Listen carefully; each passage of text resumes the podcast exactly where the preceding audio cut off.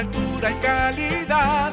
Entrevistas o compuestas. En un paneo con personalidad.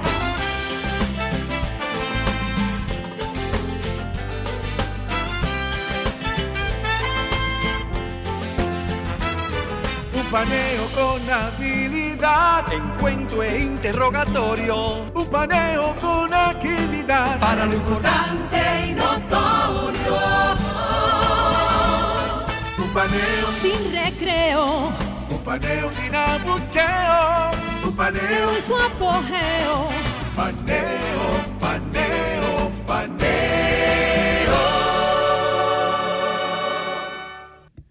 Saludos República Dominicana, soy José Eliseo Almázar, esto es Paneo Semanal, dando las gracias a Dios, como siempre, en primer lugar, por tenernos aquí de nuevo, y a ustedes por concedernos el alto y grato honor de su audiencia a través de esta Sol 106.5 FM, y también en YouTube, nuestro canal Paneo Semanal, y en el canal de Sol 106.5. Saludando a mi querido compañero y hermano Luis José Polanco. Muy buenos días, Eliseo, y muy buenos días a nuestros queridos y amables teleoyentes que nos dispensan el favor de su audiencia todos los sábados de 10 a 12 meridiano en este su programa Paneo Semanal.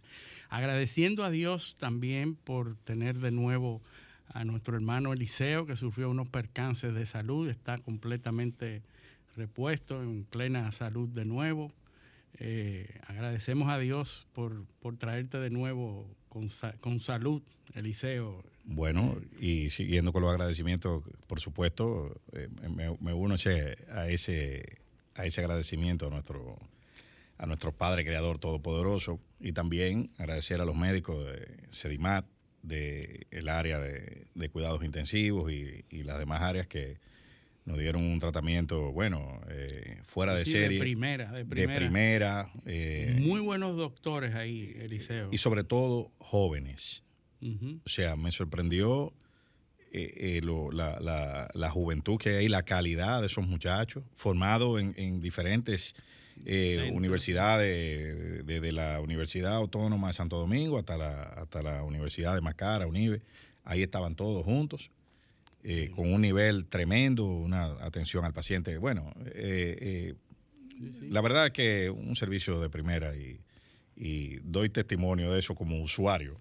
Así es. También a- aprovechar para agradecer a nuestro amigo, hermano, compañero, fa- parte de este Casi programa. miembro de nuestro programa. Claro, claro. Yo creo que José Enrique es el que más ha venido Sí, aquí. sí, sí. Toca- y además tocayo de mi hijo. Así José. Enrique del Monte por este regalo que me envía. Eh, este es un libro interesantísimo. El infinito en un junco. Eh, este libro es de la historia del libro, básicamente. Súper interesante eh, el, el análisis que hace.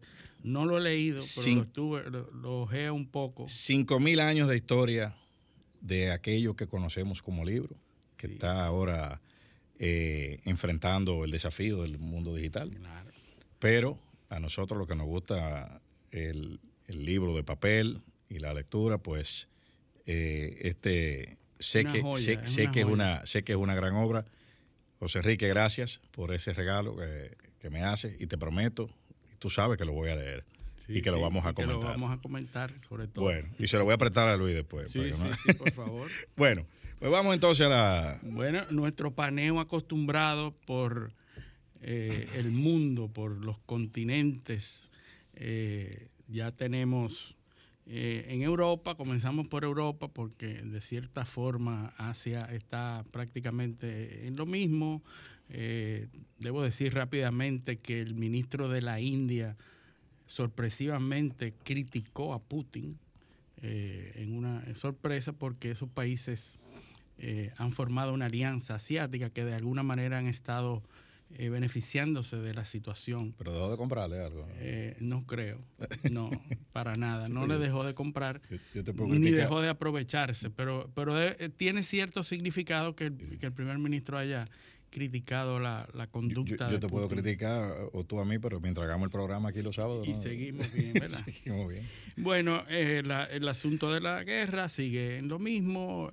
Lo que podemos decir es que eh, Alemania ha tenido que hacerse cargo de una refinería, una refinería que tiene un gran componente eh, en su propiedad del gobierno ruso, una, de una compañía rusa, una de las, de las refinerías más importantes, que se está quedando sin el petróleo, sin el crudo. Las refinerías se alimentan del crudo, lo refinan y lo llevan al mercado eh, alemán.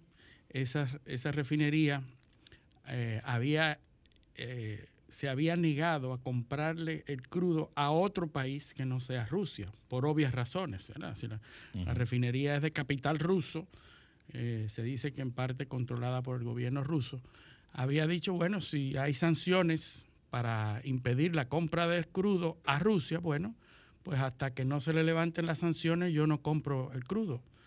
Y entonces el gobierno alemán ha tenido que nacionalizar o tomar el control de esa refinería tan importante. Y entonces, como primera medida, fue comprarle crudo, adivina a quién, a Estados Unidos. Sí, claro. A Estados Unidos, que ha estado beneficiándose de la situación por, por todas partes.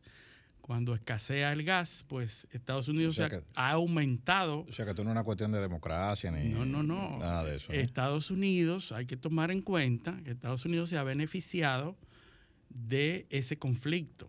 Por lo tanto, entendemos por lógica que no está muy interesado en que se extienda, que no se extienda, que se, que se, que se, acabe ese conflicto, sino que eh, probablemente a ellos le convengan que se extienda un poco más el, conflicto. Están aumentando, están aumentando las exportaciones a Europa de gas, están aumentando las exportaciones de petróleo a Europa y están aumentando astronómicamente las ventas de armas.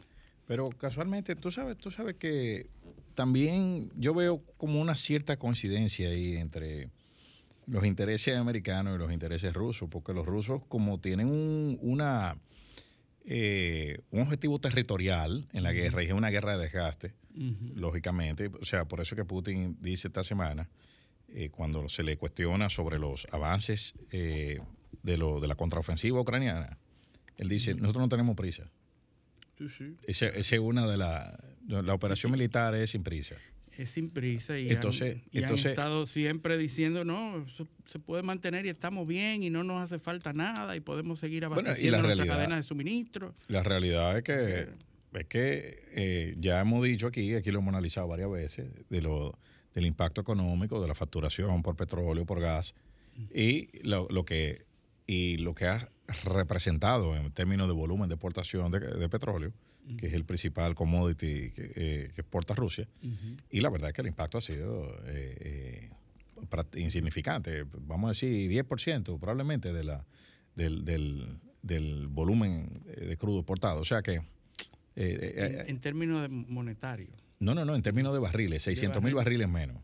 Ah, es lo, es, son los volúmenes. En términos monetarios, eso ha aumentado por el precio. O sea que ellos están bien. Eh, todo lo bien que se puede estar en guerra. En guerra. está mejor que Ucrania, de hecho. con las sanciones que tiene. De hecho, está mejor que Ucrania, porque Ucrania está recibiendo eh, una guerra que cuesta, eh, cuesta más de mil millones de dólares semanales, según lo que uno, sí, se Le está acabando el oxígeno. Son cuatro mil millones de dólares anuales digo, eh, mensuales, perdón. Eh, y eso, eso no es fácil de, sostener, además del costo de la destrucción de la infraestructura que hay ahí y del, del, aparato productivo de, de, la, de, la, actividad económica. O sea que eh, Putin por eso que dice, no tengo prisa, los americanos, obviamente, por lo que tú acabas de decir, tampoco tienen prisa, quieren extenderlo. Ahora, ¿quiénes están en el medio, en el sándwich? La Unión Europea. La Unión Europea. Y Ucrania. Exactamente. Los países de la Unión Europea que están siendo eh, vapuleados por esta, por esta necesidad de gas y de, energía. Eh, Francia se opone a la construcción de gasoductos desde España. Tú sabes que España recibe su, gas de Argelia. de Argelia. y España está proponiendo que se hagan esos gasoductos desde España hacia Francia y Francia se opone. ¿Por qué? porque Francia lo que quiere es reactivar su infraestructura de, energía nuclear. Claro. Y entonces si se arma, eh, si, se, si, se construyen esos gasoductos, no tiene la excusa de utilizar eh, la energía nuclear. Y a ellos les conviene porque eso le impediría eh, ser dependientes en términos de energía, que es lo que todos los países quieren. La única razón es una cuestión ecológica. Sí, recuerda que había un lobbying activado hace tiempo eh, en, en- en la Unión Europea para, para reclasificar la energía nuclear como verde, Sí, sí. porque había sido, ante la abundancia del, del gas eh, que se tenía, pues eh, e- eso había sido eh, calificada como energía contaminante y eso cerraba la puerta a los financiamientos y a, y a una serie de cosas. Y los franceses tenían un lobbying muy activo Sí. para eso. Y e- esta situación, esta coyuntura eh, con, con los rusos, que es lo que le ha dado pie a que, bueno, no, no, ya de hecho fue reclasificada la energía, Sí. La energía nuclear como limpia. O sea que, eh, pero eh, hay que poner un poco de atención porque, mira, tú, tú dejaste caer algo así como de soslayo. Eh, sobre el tema de España con Argelia. Ahí hay un barril de pólvora en esa región, en el Sahel. Sí, sí. Recuerda que al sur de Argelia unas crisis territoriales. está Mali. Mali. Mali, acaban los, las tropas, los, los- los alemanes, los franceses creo que era que estaban ahí, acaban de salir. Sí, sí, salieron sus últimos vestigios coloniales. Porque ahí están, ¿tú sabes quiénes están ahí? Los Tuareg, que son los guerreros del desierto, los remanentes de los bereberes, de los, los, eh, eh, que esa región, quien controlaba esa región eh, era nada más y nada menos que Gaddafi. Gaddafi. En Libia. al desaparecer Gaddafi. Al tumbar el régimen de Gaddafi, Sí. ahí se entra en un, en un caos, una indefinición y de- en un un caos. desequilibrio de poderes ahí. Y entonces esa región, con todo ese gas, eh, es una, toma otra otra eso toma otra connotación. connotación. Entonces, entonces hay que poner atención porque eso, Argelia, muy fácil. Sí, nosotros casi siempre decimos la cosa y semanas después comienzan a hablar, a hablarse de eso. Sí, Vamos a, a tomar nota, porque no se está hablando de eso, pero es cierto, como tú dices, ahí había una, una zona desestabilizada. claro, Que claro. ahora, con gas y con esa dependencia de gas, toma otra Que, connotación que de de hecho, otro nivel. que de hecho es una zona que ha sido estable por, por que la, la inestabilidad de ahí eh, es una, una cuestión ancestral, ¿eh? Pues son tribus de beduinos y, y bueno, eh, eso, es- eso, esos son conflictos eh, eh, muy profundos Muy y- y- profundos, y, de, sí. de raigambre eh, bien lejana. Pero Sí. hay que, hay que ponerle atención a, a esa. Bueno, mientras tanto también Finlandia se apresta a formar parte de la OTAN. Está proponiendo Se acabó la neutralidad. integrarse, ya no hay neutralidad, ya no, ya está eh, presta a integrarse a la OTAN y ha prometido no solamente el 2% que se le exige a los países de la OTAN en gastos militares, está prometiendo 2.25 de su PIB. Es decir, que eh, para el 2023 ya dice que si, si se integra inmediatamente, a- eh, aumenta o, o propone gastar el 2.25% de su pres- Que de su sigue por debajo del 3, por debajo del que, 3. que es lo que... Pero bueno, El promedio es 2, están en el 2 y algunos no llegan al 2, pero ellos proponen hacerlo hasta el 2023 y aumentarlo.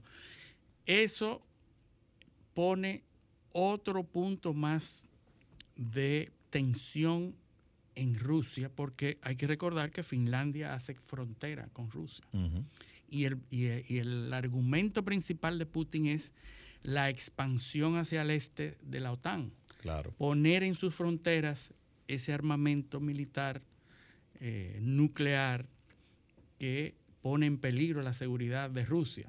Es decir, que al integrarse Finlandia, no solo que va, no bajan lo- los, los niveles de tensión, sino que los aumentan. Claro. Y lo que hemos estado vi- viendo es que no ha habido ninguna seña de bajar las tensiones, sino de aumentar las tensiones. Todo lo contrario. Todo lo contrario.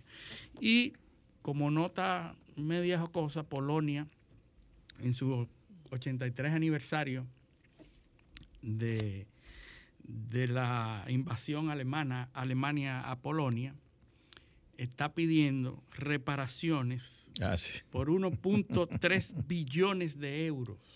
Es decir, que el daño Que son trillones. De este lado son trillones. Son trillones. Eh, está, promo- eh, está pidiendo reparaciones por los daños causados por la guerra.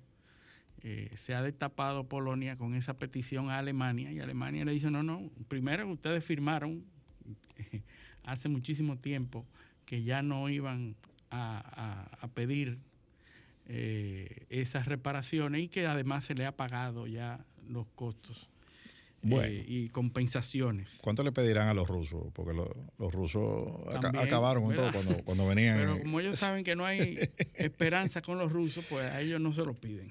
Pero bueno, eh, vamos, a, vamos a algo- algo más cerca, Haití. Sí, Haití, Eliseo, en la parte internacional, eh, Haití está cada vez más caótico.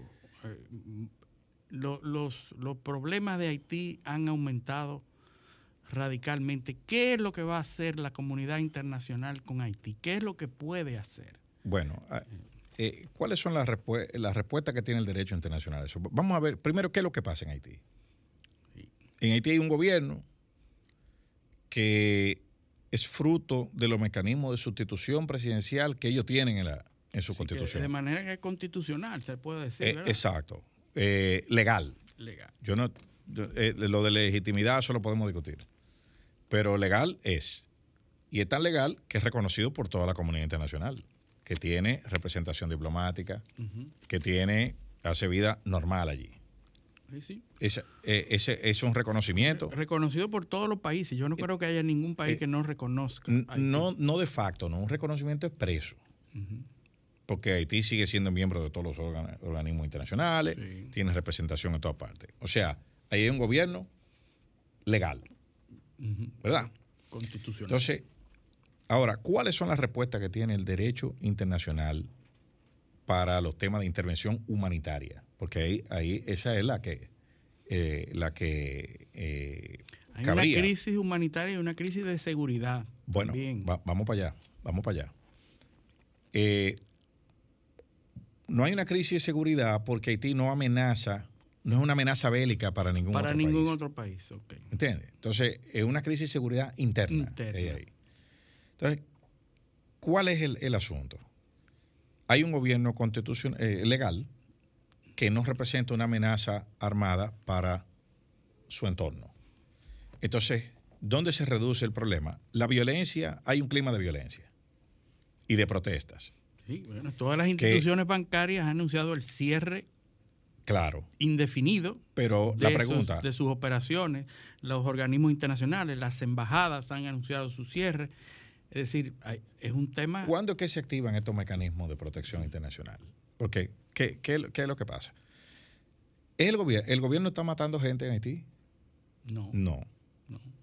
Que eh, son, es un tema de delincuencia descontrolada que hay. Las bandas. bandas. Entonces, el derecho internacional no prevé eh, mecanismos de intervención para casos de delincuencia desbordada. Tú puedes decir, bueno, en Somalia, en, el- en Somalia, en 94 creo que fue, no, recuerdo bien, eh, en Soma- la intervención de Somalia, que el, el- el- vamos a decir, el argumento que se utilizó por la comunidad internacional fue garantizar el acceso a alimentos y medicinas de los somalíes.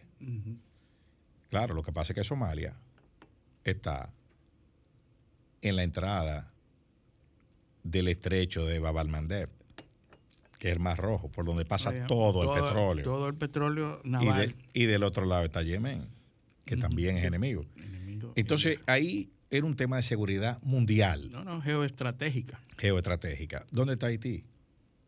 No hay seguridad geoestratégica. Por lo menos para los demás países. Para los demás países no. Entonces, entonces, entonces, también hay que trasladarse a ese, al contexto de, de esa época, el mundo unipolar.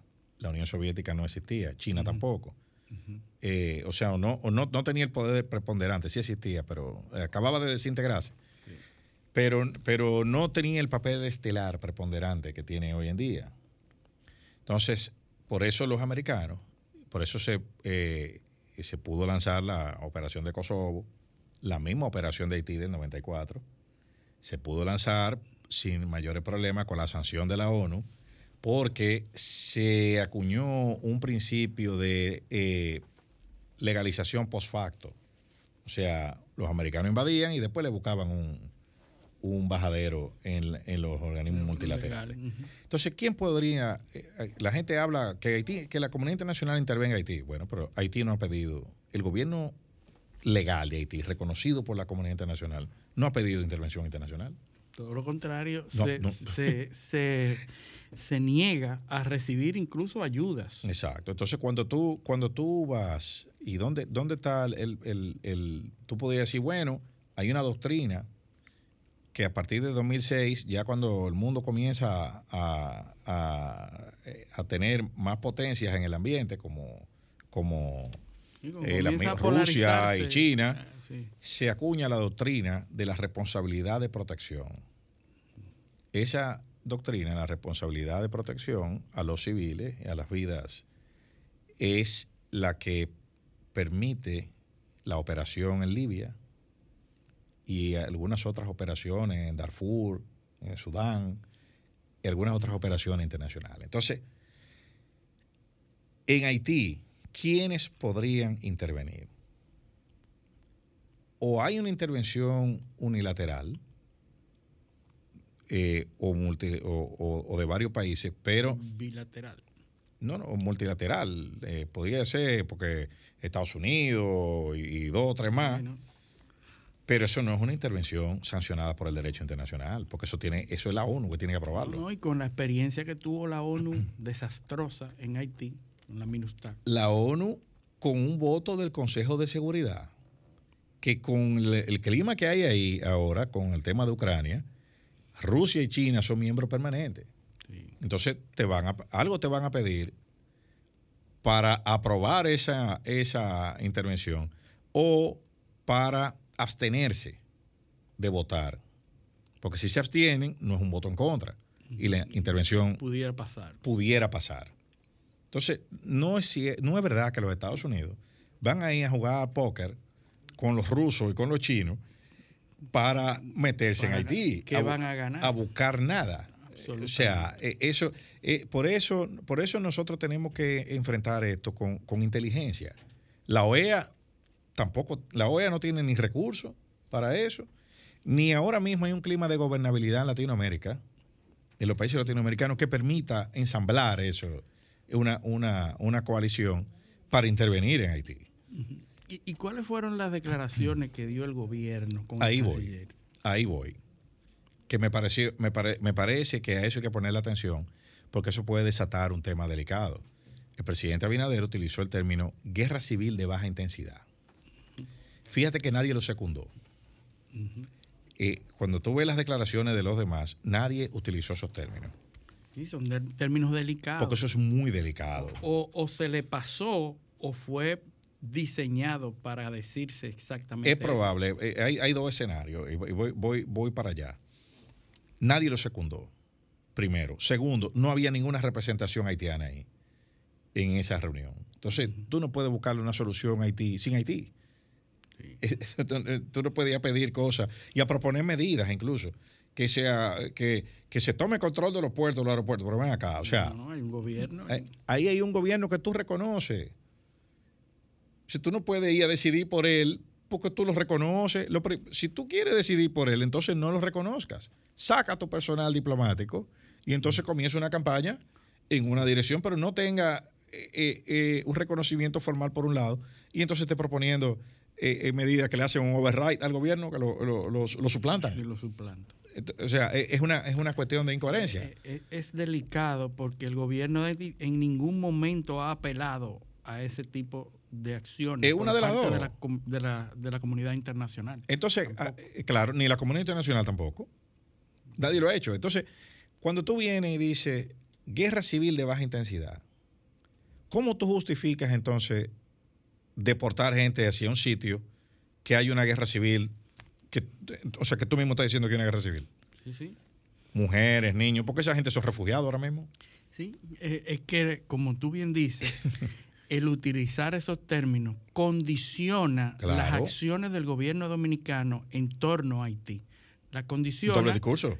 en el sentido de que si tú dices que hay una guerra civil de baja intensidad, entonces no se justifica que tú puedas deportar personas hacia Haití. Oh, pero tú le estás dando, tú le estás dando una, una carta un- blanca para que pida asilo. que es una acción además que, que es diaria, que es común. Aquí se deportan personas Pero, de manera eso, común, Luis, de manera básica. Ahora, cuando tú hablas de ese término y lo catalogas de, eh, de guerra civil de baja intensidad, entonces tiene inmediatamente que abstenerte de tomar esas medidas Exactamente. y abstenerse de tomar esas medidas afecta Entonces, la, la, la- seguridad nacional, eh, la, la- la forma del gobierno eh, dominicano de resolver su problema migratorio. entonces eso es una de dos.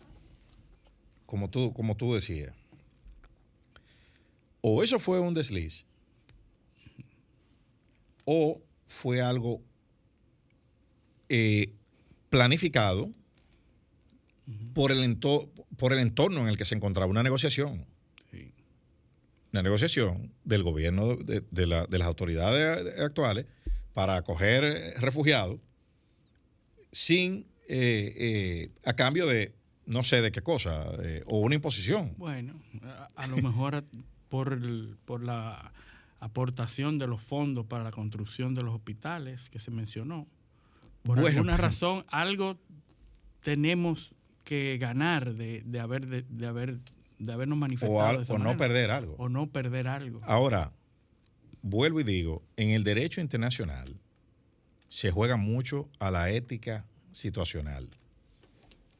O sea eh, eh, es una es una cuestión como diríamos en términos llanos asigún Sí.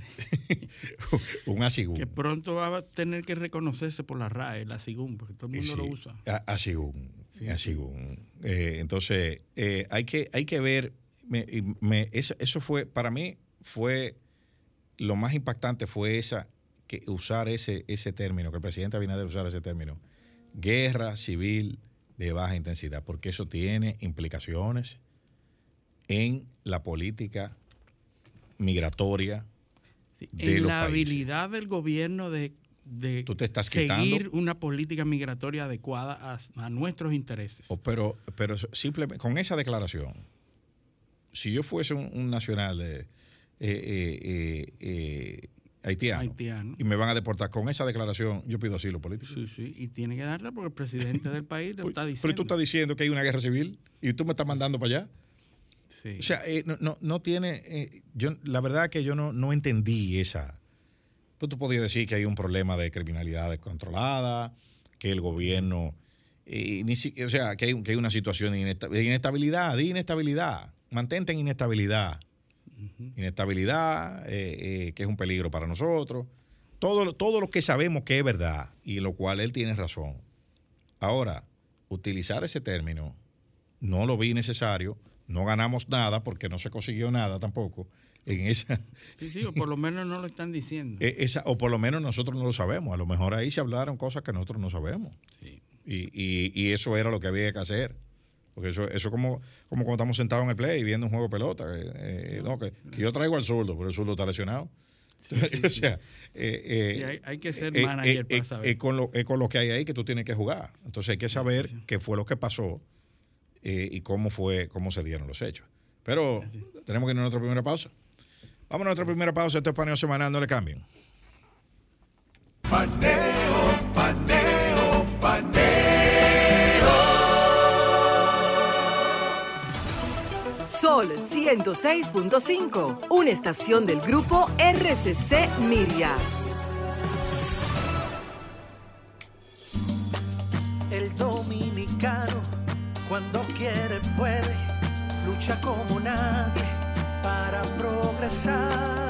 En su corazón, la esperanza crece, sabe que la fuerza está en la unidad. Dominicana, dominicano, somos vencedores si me das la mano.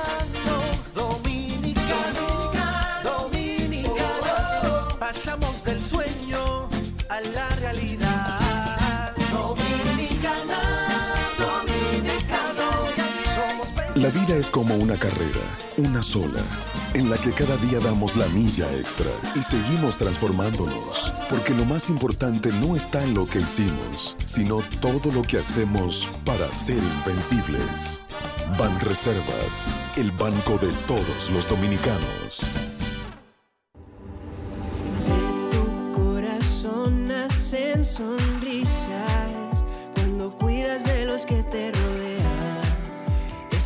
Que muestras cada día irradia tu salud y tu alegría. Somos más fuertes de lo que pensamos. Si de nosotros siempre cuidamos. Milex es sabrosa y saludable. Lo que necesitamos para levantarnos.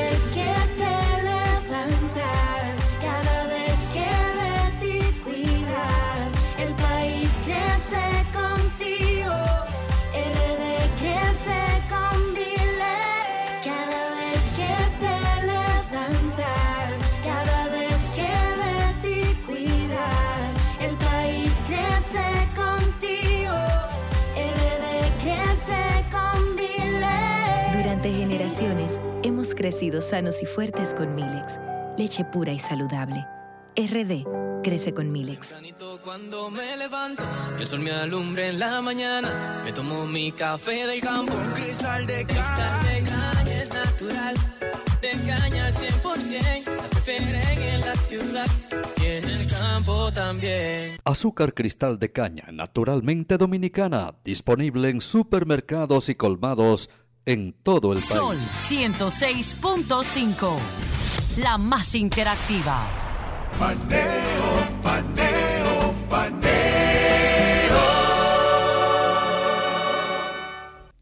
Continuamos en Paneo Semanal por esta Sol 106.5 FM. También en YouTube, nuestro canal Paneo Semanal y el canal de Sol 106. puntos- eh, de Sol 106.5.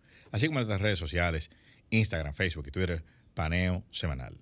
Entonces, Luis, para el patio ahora. Bueno, en, en el plano nacional tenemos un debate que ha surgido eh, primero con el Ministerio Público y, y- y el Poder Judicial. Qué pena me da eso. Y que cómo es que no entendemos nosotros como ciudadanos que tendemos a simplificar todo y para nosotros la justicia es una sola cosa, una sola gente, un solo grupo. Y la justicia no sirve, porque la justicia no... Bueno, ahora hay un, hay un conflicto en, en dos ramas de la justicia, ¿verdad? el Poder Judicial y el Ministerio Público, que cada uno de ellos tiene un rol diferente. Y es lo que nosotros pasamos por alto. Lo- la- cuando digo nosotros, la población en general pasa por alto que el rol del Ministerio Público es defender a la sociedad frente a el probable eh, a- a- imputado, frente a, a- a una persona que probablemente comete una falta, un crimen, un delito en contra de la sociedad en general. Entonces, Mira. yo, yo quiero que tú me expliques, Eliseo, porque tú dominas ese tema, cuáles son los roles específicos de cada uno. Porque aquí están, aquí están, eh, ambos están difusos, por lo menos para la población. Mira, hay diferentes niveles de... Hay diferentes funciones, como tú lo dices. Y cada función de esas conlleva un, un, eh, un manejo de una ética diferente. Por ejemplo, entre los actores del sistema judicial, el sistema, eh, están los abogados, los jueces, los fiscales. La ética del abogado, ¿para con quién es? Para con su El cliente. abogado defensor. Con su cliente, exacto. Sí, sí, Y, y también el, el del actor civil, eh, con su cliente. Sí, sí, y, y, y- y déjame poner, hacer un, un- un- un- un paréntesis ahí, que la gente critica al abogado que defiende al presunto nar- narcotraficante o al presunto ladrón o al presunto eh, violador, y, entonces critica al abogado que decide defender a esa Por persona, y- está mal. Por su- por- Porque todo el mundo puede ser el criminal más grande de la historia, tiene derecho a un Eh, abogado que lo defienda. Es como un médico. Correcto. Es como un médico. Llevaron un tipo que acaba de cometer toda la fechoría del mundo, eh, eh, hirió, mató, hizo lo que sea, y lo llevan herido a él. Sí, sí, es, es un, caso, un caso eh, fácil para toda la gente. Llevan a Hitler, Exacto, hay, hay que a atenderlo. Hitler a- ante un médico para que le salve la vida. Y el médico no puede decir, no, este, Hitler le ha matado demasiada Sí, gente. Hay que atenderlo. Hay que Exacto. Entonces nosotros, eh, nosotros somos muy severos con el sistema judicial dominicano. Y yo oigo gente despotricando, diciendo que a fulano sí lo sueltan y al otro lo dejan preso. Sí, sí. ¿Tú sabes cuál es la realidad del sistema, del sistema judicial dominicano? Primero, la cantidad de presos preventivos que hay. Sí, que es una, alarmante. distorsión, es una distorsión Pe- del sistema. Pero otra realidad eh, lacerante del sistema judicial dominicano es que alrededor del 90% de las personas que van a la jurisdicción penal usan servicio de defensoría pública, porque no tienen con qué pagar abogados. Entonces, un defensor público aquí gana unos salarios que, la verdad, que son de hambre en comparación con el volumen de casos que manejan. O sea, señores, un abogado, yo que soy abogado en ejercicio y que me ha tocado ejercer penal en alguna etapa de mi carrera, una audiencia de medida de coerción te toma a veces un día entero. Y ese, ese defensor público tiene 50, 60 expedientes que lo está llevando al mismo tiempo. Todos. Sí, para poder subsistir. Y, Entonces, el, más del 90%, o sea, 9 de cada 10 personas que van a la jurisdicción penal aquí usan la Defensoría Pública. y que es harto. Eh, ¿Tú ves? Entonces, esa es la otra cara, porque eso es lo que no se ve.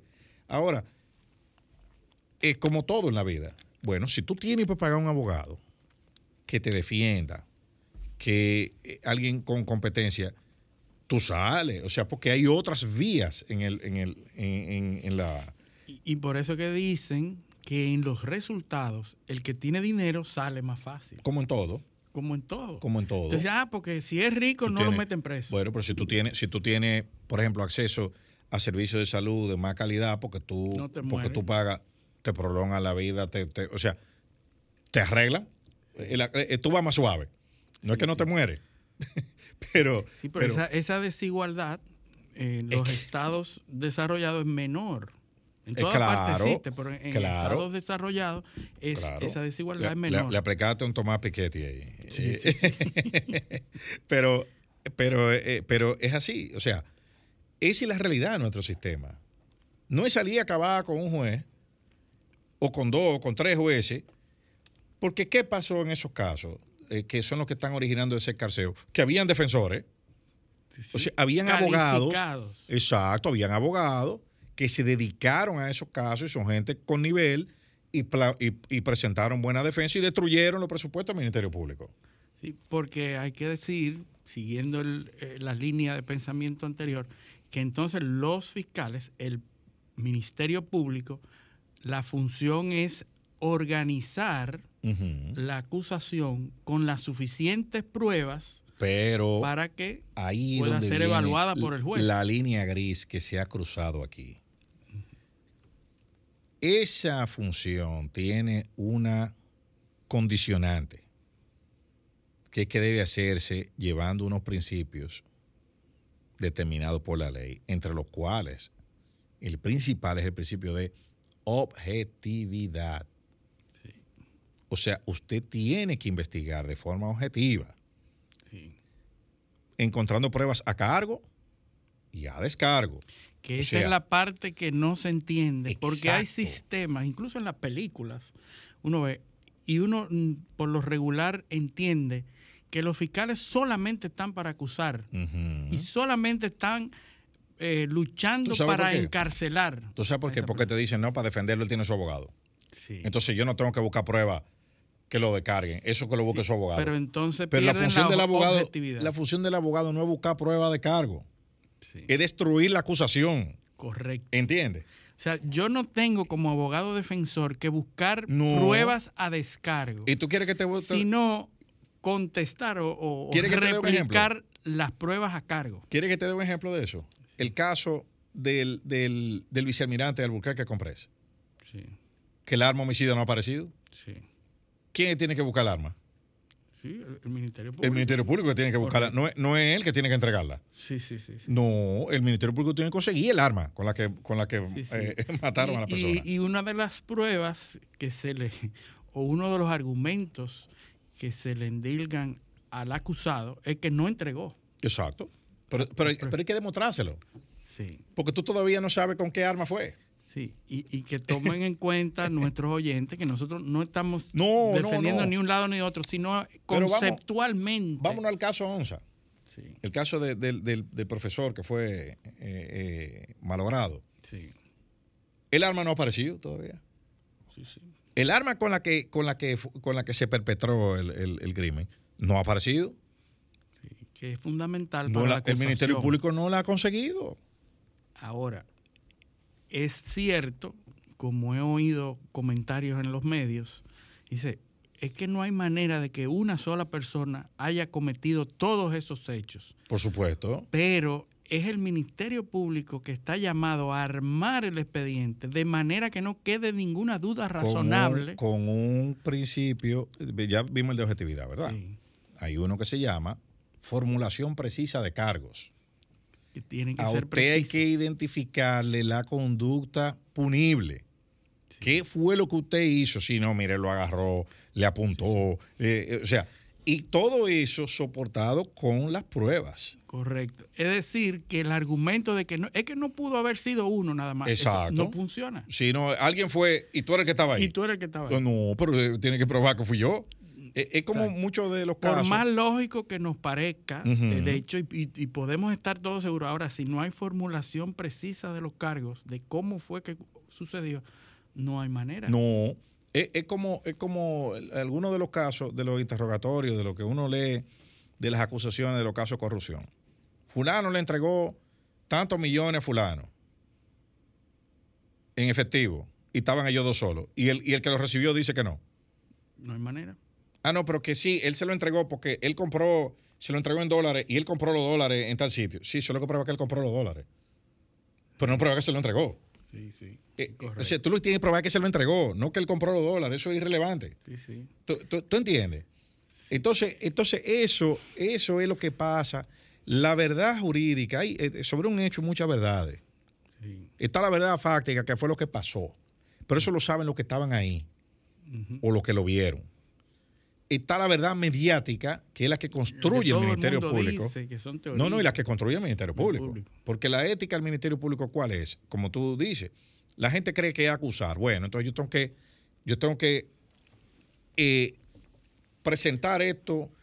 Como una historia. Aquí es que yo tengo que lucirme en la sí, acusación. sí, sí. En la acusación. Porque yo no sé después de ahí para adelante lo que pase. presentando teorías que pudieran ser muy, muy lógicas y muy factibles. Digo, bueno, sí, probablemente eso fue lo que pasó. claro. Sin embargo, en una causa, eso no, No, y, en el, funciona. y en el imaginario popular, un tipo que ya te caía medio mal, que te digan que hizo todo eso, Sí, tú sí, lo crees. Seguro que fue eso. Eso, eso fue así. No, no, no, Tú puedes estar seguro que fue así. Exacto. Entonces, entonces, ¿qué es lo que está pasando? Que los procesos legales están llegando a un punto donde todo eso hay que demostrarlo. Sí. Y para demostrar eso hay normas procesales y hay tiempos procesales. Sí, porque hay que tomar en cuenta que son jueces también los que conocen la causa de prisión preventiva. Y tribunales colegiados, que no uno Comple- solo, que ¿eh? no es uno solo.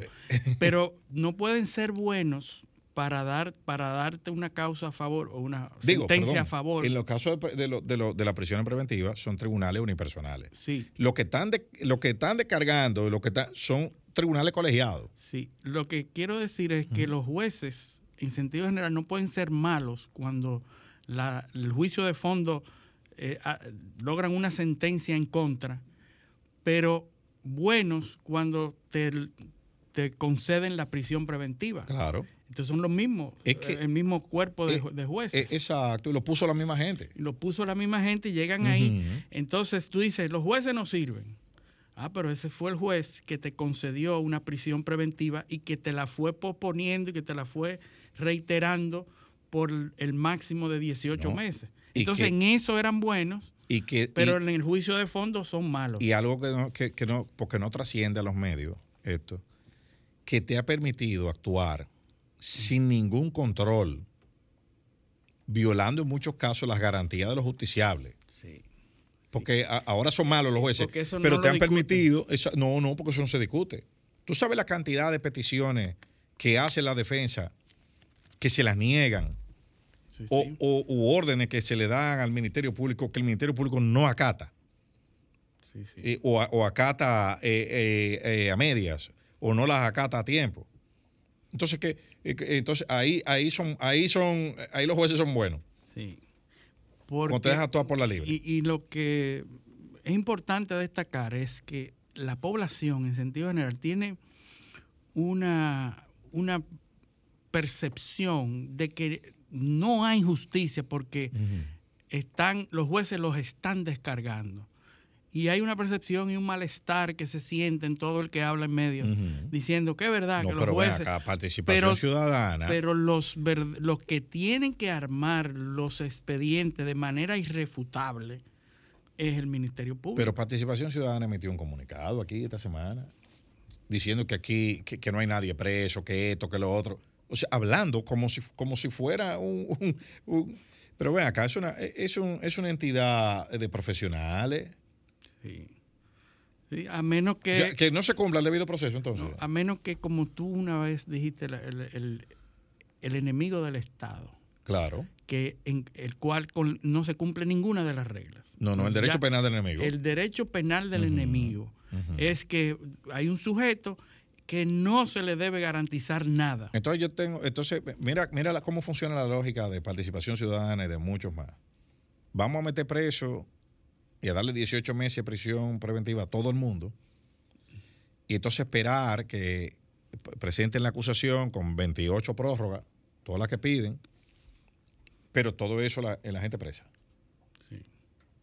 Y que si esto dura cinco años conociéndose, ventilándose en, el- en lo- en los tribunales, dure cinco años preso. Y, y si al final de- lo No. descargan, pues entonces ya que- nadie le quita de encima la presión. Ajá, y que, y que no tengan, y que eh, y diciendo que, por ejemplo, si los casos eh, que tú tienes derecho a alegar el término máximo en la prisión preventiva, siempre y cuando tú no incidentes el caso. O pero entonces no te, tú, no te vas a tú no te vas a defender. Porque la defensa, la defensa consiste precisamente en eso. Cuando usted va a la jurisprudencia, a la Corte Interamericana de los Derechos Humanos, el derecho a ser oído en justicia implica una defensa activa, que usted tenga derecho a hacer peticiones. Eso es parte del derecho fundamental al debido proceso, reconocido por los tratados internacionales y por nuestra constitución. Entonces yo no, yo puedo, yo no puedo ir a un tribu- a mí me someten a la justicia, yo hago peticiones en mi defensa y después me dicen, no, pero es que, que esto se ha extendido porque usted pidió cosas defendiéndose.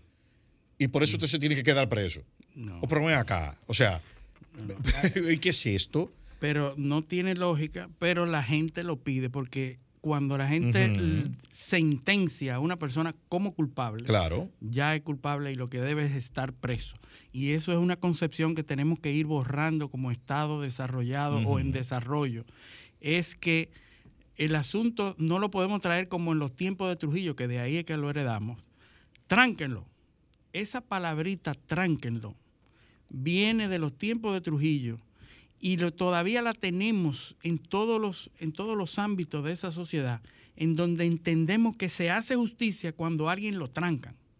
Yo creo que cometió un, un- un delito o un crimen y yo lo tranco. Ese Claro. concepto todavía permanece en esta sociedad. Pero es la relación, es la relación de poder, Luis. O sea, yo te tranco, yo tengo derecho sobre tu vida, sobre tus bienes. Sí. Es, es una cuestión, tú sabes que nosotros somos una sociedad, somos una sociedad autoritaria de origen colonial. Eh, o sea, nosotros tenemos eso, de esa, esa discrecionalidad de, de- de poder reducir al otro, y más cuando es un enemigo Sí, político. Y entendemos que es discrecional de- del, del por que está en el poder. Por eso, por eso, por eso el Ministerio Público aquí está endiosado. Tú no ves que fu- fulano, aquí, aquí hay gente, yo, yo veo gente en la prensa que cuando menciona el nombre de uno de los de los cabezas del Ministerio Público, hablan como si fueran dioses. No, porque, porque doña fulana, pero ¿Pero qué es un esto? servidor igual que otro. Pero ahora es un, op- un operador del sistema. yo te O voy a hablar ahora de, de- del, otro, del otro lado. Cuando el Ministerio Público no es capaz de formular con precisión los cargos, cuando no es capaz de encontrar las pruebas, hay que identificar un problema de recursos. No tienen recursos intelectuales o profesionales, porque no se le puede pagar, pero vamos a buscar el presupuesto del Ministerio Público. Claro. ¿Se ha quedado igual? Se Así ha es. quedado igual, es decir, no se le ha dado Y el tampoco poder- y el del presupuesto. Poder Judicial. Y el Poder Judicial se ha quedado igual. Entonces, en un gobierno donde tú, como controlador del presupuesto y de la propuesta de presupuesto, dice, este gobierno va a perseguir la corrupción y la impunidad, pero eso no se refleja en un presupuesto. No, porque yo, por eso lo, hemos- lo hemos hablado varias veces. ¿Cómo se persigue la corrupción y la impunidad? Bueno, primero más presupuesto al Ministerio Público, más presupuesto al Poder Judicial y reforma, Profesionalización de, no, y de reforma, ese y reforma los ámbito. sistemas de control. Hay que reformar la ley 340-06, hay que reformar la ley 1007 de Contraloría y la 1004 de Cámara de Cuentas. Esas leyes hay que reformarlas y la 4108 Función Pública también. Pero tú mencionaste Cámara de Ah, Cuentas. Cámara de Cuentas, Y- y por eso te la mencioné. Por eso te la mencioné, porque ahí volvimos al problema nuestro. No es que la ley de Cámara de Cuentas no sirve, según el imaginario popular. Es que la Cámara de Cuentas de esa gente no sirve. Y son ellos. Entonces vamos a sacarlo a patada, de considerarlo. Personalizar Sí, el problema. personalizado. Y desde que pongamos otro, eso se resuelve. ¿Tú ves? Entonces vamos a allanar, vamos a acabar con todo y vamos a patearlo. Sí, a porque el. Ministerio Bueno, Público que no servía era el gobierno anterior. Exacto, este sí Pero él tenía la misma gente. Pero no, la que, única nueva que era- lo- los cabezas del Ministerio Público, a excepción de la Procuradora, eran miembros de, Eran de- los mismos. era- no, que trabajaban ahí Sí, sí, sí. y Son tenían los- funciones en los casos. Sí. ¿Entiendes? Sí, Entonces- No, y- y participaron en todos los Ajá, casos. no llegaron el 16 de agosto de 2020. No. Ellos estaban ahí. Y la- a excepción de doña Miriam, como tú dices, que también era jueza. Exacto, que era miembro del, que era del- del miembro Poder del Judicial. Poder, del Poder Judicial. Entonces, entonces, sí, porque a, a la gente le olvidó eso aquí. Eh, entonces, ahora la Cámara de Cuentas, bueno, no, no servía antes. Desde que, lo, desde que cambiemos a fulano, ¿cuál es el problema? No, que no sea de ningún partido. Bueno, pues está bien entonces. Porque los que son malos son los de los partidos. Sí, sí, y bueno. la cabeza es la que no quieren que sea. Ajá, exacto. No, no, y- exacto, sí. Que no, no puede ser. Bueno, pues pusimos, pusimos a esta persona ahí. Donde había un problema desde, el inicio. Uno de los primeros actos eh, eh, eh, que hizo el, el, el actual presidente de la Cámara de Cuentas fue ir a la Procuraduría a tomarse una foto. Desde que yo vi eso, yo dije, bueno, aquí hay problema. Aquí hay problema. Porque este hombre encabeza un órgano constitucional y está yendo donde un órgano auditado, que es la Procuraduría, a tomarse foto en el despacho. Debe ser al revés. Sí. Quien tiene que ir donde él es la Procuradora por, por, por- por temas jerárquicos. Es así. Ya ahí, ya ahí comenzó mal la vaina. Sí, como dice. Y después, cuando lo agarran saliendo de, de donde, de donde el consultor jurídico del Poder Ejecutivo y donde él dice que él está coordinando algunas cosas con el consultor jurídico del Poder Ejecutivo. Pero es un órgano auditado también. ¿Qué tú haces ahí? Así es. Entonces, ¿cuál es el resultado? Año y pico después, bueno, 13 investigaciones y ninguna auditoría. Sí. 13 investigaciones. O sea, la Cámara de Cuentas aquí, en este año y pico, ha trabajado custom made para la Procuraduría General de la República. Lo que, eh, investigueme esto, investigueme esto, investigueme esto, y ellos van y lo investigan. Pero no han hecho ni una han auditoría. abandonado su labor principal, que es la- las auditorías. Bueno, o una labor que es igual de importante. Sí. Ni una auditoría. Eso lo pusieron ahí para investigar. ¿Y el problema por qué ha venido? ¿Por qué que comienza? Porque estos problemas tienen varios meses ahí. Desde diciembre del año pasado, ¿qué está eso? Sí. ¿Por qué? Bueno, por la negativa a publicar lo que había hecho. Las auditorías que estaban hechas, eh, hay, un, hay dos miembros, que son el presidente y, y Mario Arturo Fernández, que se niegan a publicar la auditoría que ellos encontraron. porque no quieren darle continuidad, eh, eh, porque estaba, esto de refundar la República, tú sabes. No, aquí no Cada sirve nada. años. Aquí no sirve nada. Vamos aquí a, a acabar con todo. ¿Tú ves? ¿Por qué? Porque las auditorías, ¿por qué, por qué no la quieren publicar? Bueno, porque no dicen Lo que tú quieres. lo que hay un grupo que quiere que diga. Eso es todo. Eso es todo. Y entonces, vienen las fricciones, además de algunas alegadas inconductas que hay ahí, que veo gente rasgándose la vestidura defendiendo. Oye, no defiendan, no defiendan gente, porque ustedes no saben. Ustedes no saben si hizo o no hizo, que se defienda a él. ¿Por qué no ha hablado el presidente de la Cámara de Cuentas? No han hablado. ¿Cuál es la posición del organismo ante eso? Ninguna. Ni vice- Ninguna. ni vicepresidente. Yo he oído gente aquí diciendo, mujeres sobre todo, comunicadoras mujeres, diciendo que eso es mentira, que renuncien. Yo, pero ven acá, o sea, ¿pero y qué es esto? Publicando la foto de, la- de la- de las, de las denunciantes. O sea, es, un- es una cuestión, eh, la verdad que nosotros, yo, yo no sé, eh, ¿dónde está el, el sentido de solidaridad? O sea, no que, no que, que renuncien, que eso es mentira. Pero ¿qué sabes tú si es mentira? Que se investigue. La posición debe ser que se investigue. Si es mentira, es mentira. Pero tú no puedes salir a decir que es mentira sin investigarlo. Eso es así. Que se investigue, porque sí es verdad. Esa- esa- esas, esas damas tienen sus abogados. Que, que son temas muy delicados. Oh, pero claro. Temas muy delicados Usted no que, sabe. Que, que vamos a tocar eh, en, en nuestro próximo segmento con nuestra invitada que ya Yo, eh, yo, viene por ahí. yo vi el un, tema de la mujer. un comunicador diciendo, o- oye esto, de los defensores de ultranza de, de la, de la Cámara de Cuentas, diciendo que los audios que van a presentar hoy el programa de Nuria son editados. Oye, o sea, tú estás oyendo esa vaina. ¿Hasta dónde nosotros hemos llegado aquí? Ese- No, pero eh, que se investigue, que lo investiguen a él, de que investiguen lo que pasa. Y si es mentira, ahora, tiene que haber, tiene que haber necesariamente una respuesta institucional. La respuesta no puede ser usted salir en una foto firmando un documento no oficial, usted con dos miembros más, diciendo que un compromiso de ética, pero, pero no oficial. Una foto hasta mal, hasta mal tomada. O sea, una foto, o sea, ni siquiera eh, una. Entonces, eso, eso amerita, eso amerita eh, un manejo más delicado. O sea, yo hubiese sido presidente de la Cámara de Cuentas. No, no, yo pongo a disposición, investiguenme. Esa debió haber sido la declaración, pero no el silencio. Le han dado la callada a eso. Y lo que han soltado es una, una, una eh, jauría de defensores Sí, sí, a pero- priori sin que se conozcan lo- los Ah, intríngulis. Hay dos partes ahora, los que sí y Bueno, los que no. Bueno, Entonces, dos pero grupos. va- vamos estableciendo la verdad. Eh, primero era lo de la reunión con los presidentes de la Cámara. Ya, ya se sabe que hubo una reunión. Pero Con Eduardo Estrella, Estrella dijo que fue bueno, que, que hablaron hasta de un bicocho. Entonces se reunieron a nada. No le plantearon nada. Nosotros fuimos allá, pasamos por aquí, nosotras tres, la- las tres miembros, y, y- y a nada. No hablamos nada. No, ellos no me dejaron ningún documento, eh, pero no hablaron nada. Porque tú, todavía tú no has dicho qué fue lo que dijeron en la reunión. Bueno. Y la, y, su- y la, y la, y por último, la, la advertencia velada que le hace Pacheco. Dice, bueno, si es un juicio político, se van todos. Sí.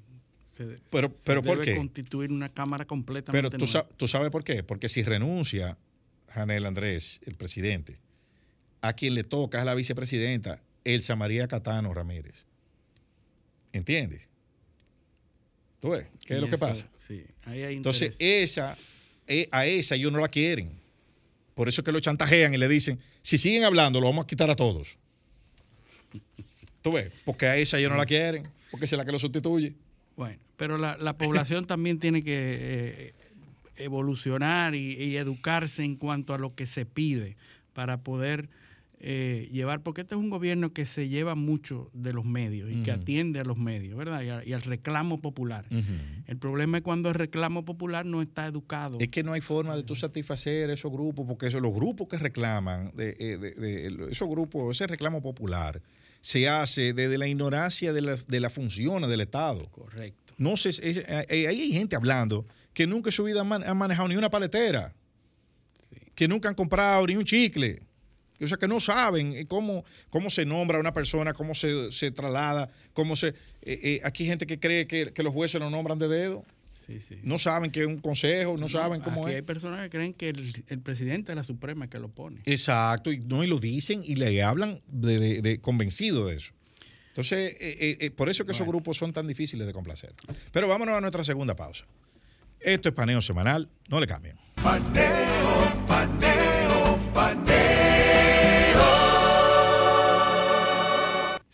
En su programa Paneo Semanal y tenemos el gusto muy particular de tener como invitada a una persona muy capacitada.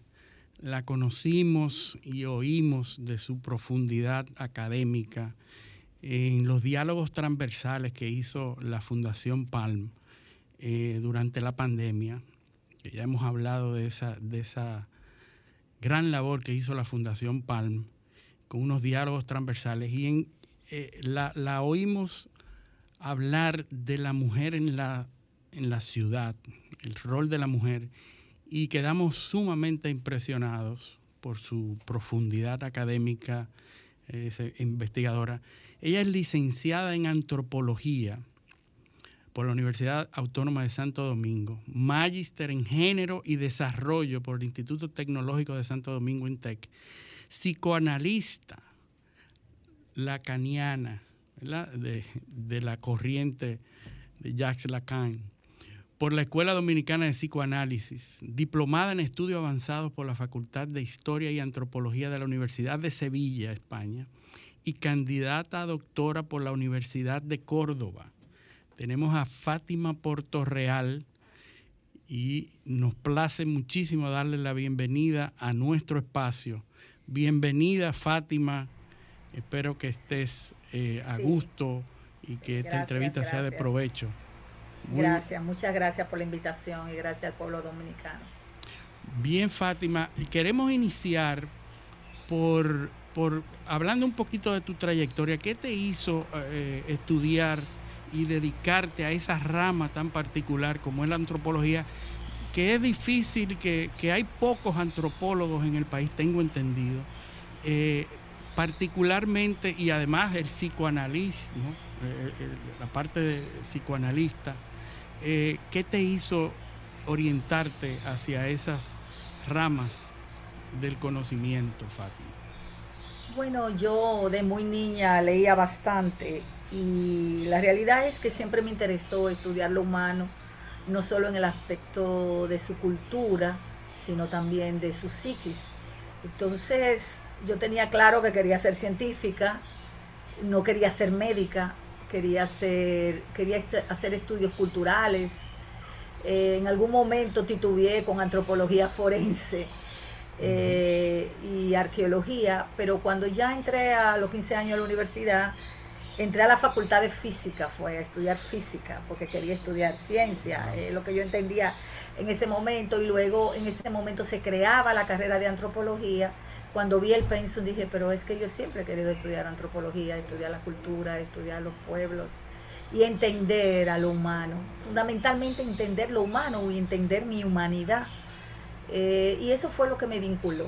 Y luego más tarde hice, estudié filosofía, estudié psicoanálisis y bueno, y me especialicé en estudios de género vinculado con el mundo rural y estudios en histórico, con las cuestiones históricas en términos de la sociedad colonial dominicana. Es interesante porque la antropología, la gente no sabe, pero la mayoría de las cosas que nosotros eh, eh, estudiamos y, y vemos a diario cuando nos expresamos sobre, sobre las costumbres, sobre por qué de una cosa y otra, de por qué el comportamiento social. Creemos que es sociología, pero muchas de las cosas que nosotros hablamos es antropología, que es el estudio del hombre en sentido general de por qué las cosas. Y los temas más candentes, los temas más actuales que estamos viendo a nivel internacional es el tema, el tema de eh, el género, el tema de, de la mujer como tal, que es una de, las- de las especialidades de Fátima. Eh, queremos iniciar ¿Cuál ha sido el papel tradicional de la mujer dominicana? Vamos a comenzar para no irnos atrás en la historia universal. El papel de la mujer dominicana en la isla, por lo menos. Porque vimos María Trinidad Sánchez es, una, una heroína, es decir, e, en la formación de esta república. Vámonos más para atrás, Anacaona. Anacaona. Bueno, yo te puedo decir, yo creo que eh, en todas las culturas las mujeres han jugado un papel importantísimo en términos del trabajo, la reproducción social y biológica, y en términos de, la, de lo creativo eh, y de la resistencia también, como ustedes mencionaron, Anacaona. Eh, definir mujeres, definir un conjunto muy amplio de identidades que se fueron conformando en la cultura occidental pero tú tendrías que separar a la mujer africana, a la mujer indígena y a la mujer castellana que llegaron aquí y que por esa simbiosis del modelo colonial eh, crearon una mujer distinta a, las tres estructuras étnicas que, diríamos fueron las basamentas en que estamos. Mientras estuvo en la colonia, estuvimos muy tuteladas eh, por el sistema colonial español y luego un poco más liberada con el sistema eh, haitiano, que tenía una mirada distinta, más la mirada de los franceses, ¿verdad? Donde se le dieron ciertos privilegios que no tenían dentro de la constitución castellana. Y entonces eso significó como cierta apertura. Pero la realidad es que las mujeres siempre, se le haya permitido o no, han jugado un papel importantísimo para darle continuidad a esta humanidad y no solamente en el plano de lo biológico, sino también en el plano de lo creativo. Fueron las grandes sanadoras y en la colonia evidentemente que ella era la que estaban encargada de los procesos de sanación, aunque ya eso no se veía en el medioevo europeo porque la iglesia y el ocurantismo religioso de la cristiandad de ese momento pues separó a las mujeres curadoras o sanadoras del orden de la medicina. Pero en la colonia la situación eran diversas y un poquito más flexible. Y entonces fueron mujeres que ocuparon un papel importante. Si te puedo decir que el primer hospital, el San Nicolás de Bari, fue fundado por una negra, por una mujer africana, de origen africana negra, que solo hay una referencia, que pertenecía a una cofradía y por sus ahorros comenzó a recibir y a curar y ahí se fundó el Hospital San Nicolás de Baris. O sea que estamos hablando, no es solo una mujer, sino una negra, que poco la historiografía muy tradicional la saca del contexto.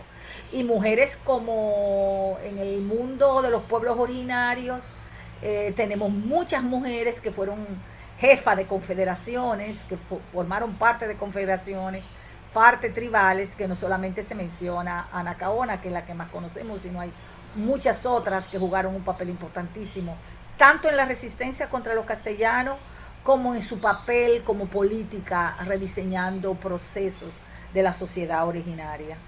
Eh, si puedo decirte, ya en la etapa republicana, muchas mujeres participaron, no solo bondando una bandera, que eso es una simpleza, sino que participaron en los diferentes procesos de eh, revolucionario. Y te lo puedo señalar en eh, más que el 44, que no ocurrió ningún, ninguna guerra, ningún estallido, simplemente fue un documento y un acuerdo con los haitianos.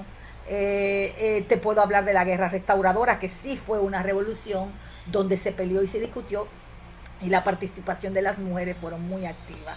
¿Por qué no me refiero al periodo del 27 de febrero? Porque ahí no ocurrió nada, ahí fueron unos acuerdos y hay más que nada mucha invención de la historiografía de las élites para fomentar ahí un proceso de lucha que no se dio, sino fue bien acordado con los haitianos para que se marcharan.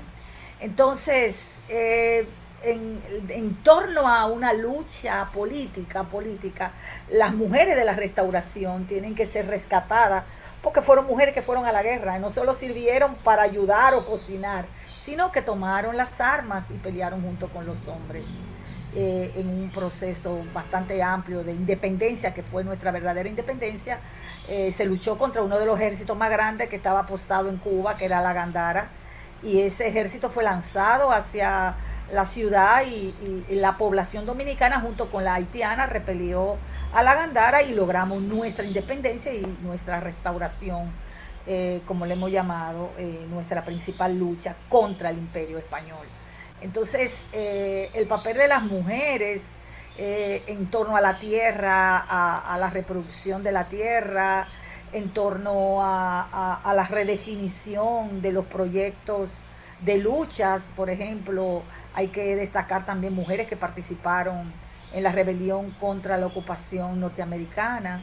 Fueron muchas las mujeres que no fueron solo hombres, los gavilleros, aunque parece solo foto de hombre con armas, muchas de estas mujeres, algunas cogieron las almas y otras lucharon apoyando a los rebeldes rurales, tanto en la Barranquita como en la zona del este de Santo Domingo, y San Pedro y toda esa zona. Entonces, si vamos a mirar, eh, su papel no solamente ha estado en la cocina, su papel ha estado rediseñando junto con los hombres proyectos, proyectos importantes como fueron proyectos que tienen que ver con la educación, eh, Salomé Ureña de Enrique y poetas, mujeres de diversas.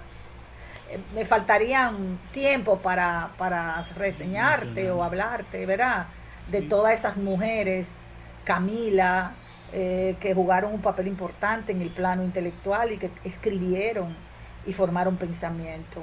Eh, ya se está haciendo y se está recabando toda una serie de documentación. Ilonka es una poetisa y una investigadora sobre historia de las mujeres y está rescatando a muchísimas mujeres eh, como son las sufragistas, que todo el mundo tergiversa la idea que fue, que fue una decisión de Trujillo, pero esas mujeres existieron paralelamente a Trujillo y lucharon él aprovechó la circunstancia y tomó medidas, pero estas mujeres se destacaron muchísimo pidiendo el derecho al voto. Entonces, el papel de tutelación siempre se ha intentado violentar eh, de una u otra forma, porque todavía nosotros en nuestros códigos somos, estamos en casos especiales y se discute todavía la tutela del pater familia, cosa que tenemos que liberarla eh, eh, hacia el futuro. Ya se ha quitado mucho, por ejemplo, se nos quitó la categoría de menor, que es una categoría que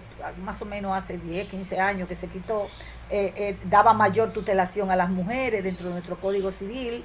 Hemos logrado avance en torno a derechos sociales, aunque en derechos reproductivos hemos, habíamos avanzado muchísimo, pero a la luz de romper el artículo 30 y se quitara el protocolo de vida, pues nuestros derechos reproductivos se echaron hacia 50 o 60 años atrás.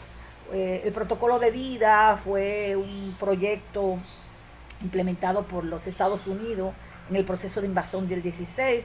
Era el derecho que teníamos a ser asistida en caso de tener una enfermedad, por ejemplo, un embarazo etópico, etcétera, etcétera. Pero ciertos grupos conservadores, por quedarse en el poder eh, por 20 años, pues negociaron con los grupos más y, nos rompieron nuestro derecho, por lo menos de ese protocolo de vida, ¿verdad? Que, fue. Ahora mismo estamos peleando por las tres causales eh, para poder obtener, eh, volver otra vez a un protocolo que se acerque más a defender nuestros derechos eh, reproductivos como mujeres. Antes de irnos adelante, yo quiero ir un poquito atrás. Somos una sociedad machista realmente, de dónde nos llega y desde cuándo nos llega ese concepto de propiedad sobre la mujer que se ve eh, eh, en, todos los ámbitos. Definitivamente que en la época de los 60 eh, cambió radicalmente en el mundo porque es una situación no no es local. Pero a partir de la década de los 60 yo diría que la aparición de la píldora tiene mucho que ver con esa liberación de, la mujer. Eh, pero el, concepto de machismo, eh, somos una sociedad machista, hemos cambiado, hemos evolucionado, nos mantenemos ahí. Ah, ¿Qué, qué piensas de eso? Mira, la base de lo que nosotros le hemos llamado teóricamente el patriarcado, que implica una subordinación, un poder masculino, llegó a la isla con los castellanos no los españoles porque España no existía, te aclaro eso, y los que llegaron fueron los castellanos. Eh, llegó con los castellanos, porque ellos tenían una tutelación fundamental hacia sus mujeres y un control excesivo sobre su sexualidad, reproducción y sobre el manejo de salida o entrada de las mujeres a la casa o fuera de la casa. Ellas simbolizaban el orden de la moral y por tanto eso se tutelaba fortísimamente a tal punto que un hombre podía golpear o matar a su mujer, cosa que nosotros heredamos con esa vieja ley de que si un hombre encontraba a su mujer de que con otro hombre, pues por derecho podía matarla, que ustedes conocen muy bien, que eso ya por fin se quitó. Eso viene de ahí. Y esa tutelación y ese, ese, esa, ese, ese punto viene de los castellanos, que flexibilizó un poco con la nueva constitución que lo, vía, vía los haitianos llegó, pero continuó dentro de la costumbre y parte del feminicidio es eso todavía, que queda arraigado dentro de los hombres esa idea de que pueden seguir tutelando a las mujeres y que cuando las mujeres logran cierta liberación, pues entonces hay hombres que todavía siguen bajo costumbres antiguas y reproducen esa, esa locura psicótica de los feminicidios. Pero el, el machismo no ha sido una cuestión universal, hay que tener claro eh, nosotros sí conocemos que en los pueblos originarios, cuando estamos estudiando las sociedades de los pueblos originarios, lo que conocemos vía los castellanos, que con toda su tergiversación de lo que eran las comunidades originarias o indígenas, como ellos lo llamaron, o aborígenes, ellos hablaban de mucha libertad, no solo en lo sexual y reproductivo de las mujeres, sino en lo político en la sociedad originaria. Eso no te digo que no podríamos saber el nivel de dominación que tenían los hombres sobre las mujeres, pero parece ser que era una sociedad muy diferente y es claro que era muy diferente a la sociedad europea de los castellanos o de los franceses que llegaron o de los ingleses que posteriormente llegaron a las islas del Caribe. Era completamente diferente a las mujeres de Europa. Entonces, los africanos, que fueron muchas etnias, tenemos ahí mucha dificultad porque son tantas las etnias que llegaron y, se habla de unos 14 a 15 millones de, de hombres y mujeres, fundamentalmente más hombres que mujeres que llegaron al continente y muchos de esos pasaron por Santo Domingo, no porque se tenían que quedar aquí, sino porque pasaron, porque si fueron comercializados por los castellanos y portugueses, pasaron por aquí. No Haití, eh, aquí llegaron más negros que, que, que Haití. Y es un dato importantísimo saberlo. ¿Por qué? Porque el comercio se paraba ahí en la zona colonial, entraban a los negros, lo bañaban, lo cuidaban y los, repartían por el continente. Entramos, entonces eran diferentes etnias. Algunas de esas etnias sabemos que tenían estructuras patriarcales, otras tenían estructuras fundamentalmente donde había mujeres que tenían control o dominio y poder político. Pero entonces, ¿cuántos se quedaron de eso en esta zona aquí? No lo sabemos. Entonces, como ellos mezclaban las etnias para evitar que se consolidara un proyecto de resistencia, porque hablaban la misma lengua, etcétera, trataban de traer etnias diferentes. Y dentro de esas etnias diferentes, que hablaran lengua diferente, entonces evidentemente que ahí ellos tenían que readaptarse a las costumbres que imponían los castellanos, en el caso nuestro, o a la costumbre que imponían los franceses, en el caso haitiano, o en el caso de las islas donde la colonización se dio vía Francia o vía, o vía los ingleses. Entonces, hay que entender que el marco constitucional de las instituciones castellanas era muy clara, era tutela total y por tanto, si las africanas y africanos que llegaron, las mujeres tenían un, proyecto político eh, diferente de, de dominio, de, de, igualdad de jerarquía, aquí fracasó porque impidentemente que los hombres eran los que tenían el poder y la tutela. Entonces, eso, esa amalgama que se constituyó ahí fue lo que, lo que creó a esa dominicanidad o a ese hombre o a esa mujer del Caribe que somos todos, ¿verdad? Con descendencia indo-afrodescendiente muy marcada, todos somos hijos de un proyecto de esclavización eh, impuesto y de unas instituciones que fueron traídas desde Europa hacia el, hacia el Caribe, entendiendo el Caribe no solo las islas, sino el Gran Caribe, sobre todo la zona donde se impuso el proceso del proyecto de, esclavitud o esclavización hacia los pueblos. Entonces, eh, esa noción de manejar la tutela o manejar el poder eh, es es un problema que está dentro de ese modelo colonial. Ahora bien, eso no significa que las mujeres, como dicen aquí, que no se la hayan buscado y hayan roto. Hay mujeres que rompieron ese tipo de cosas no casándose. Nosotros tenemos muchísimas mujeres del siglo XIX que no se casaron nunca, evidentemente por la presión que tenían patriarcal y del modelo y en el siglo XX. Pero no solamente eso, mujeres que lucharon muchísimo y que crearon movimientos y grupos de resistencia. Si tú te vas a, los años 60, cuando tú hablas de la píldora, eh, sí es cierto, la píldora jugó mucho, pero yo te voy más lejos. Los preservativos fueron creados en Europa y las mujeres usaban preservativos. Entonces, ese preservativo se hacía con vejiga o cosas de animales y se usaba. Y las mujeres sabían cómo prepararlo y eso se hacía.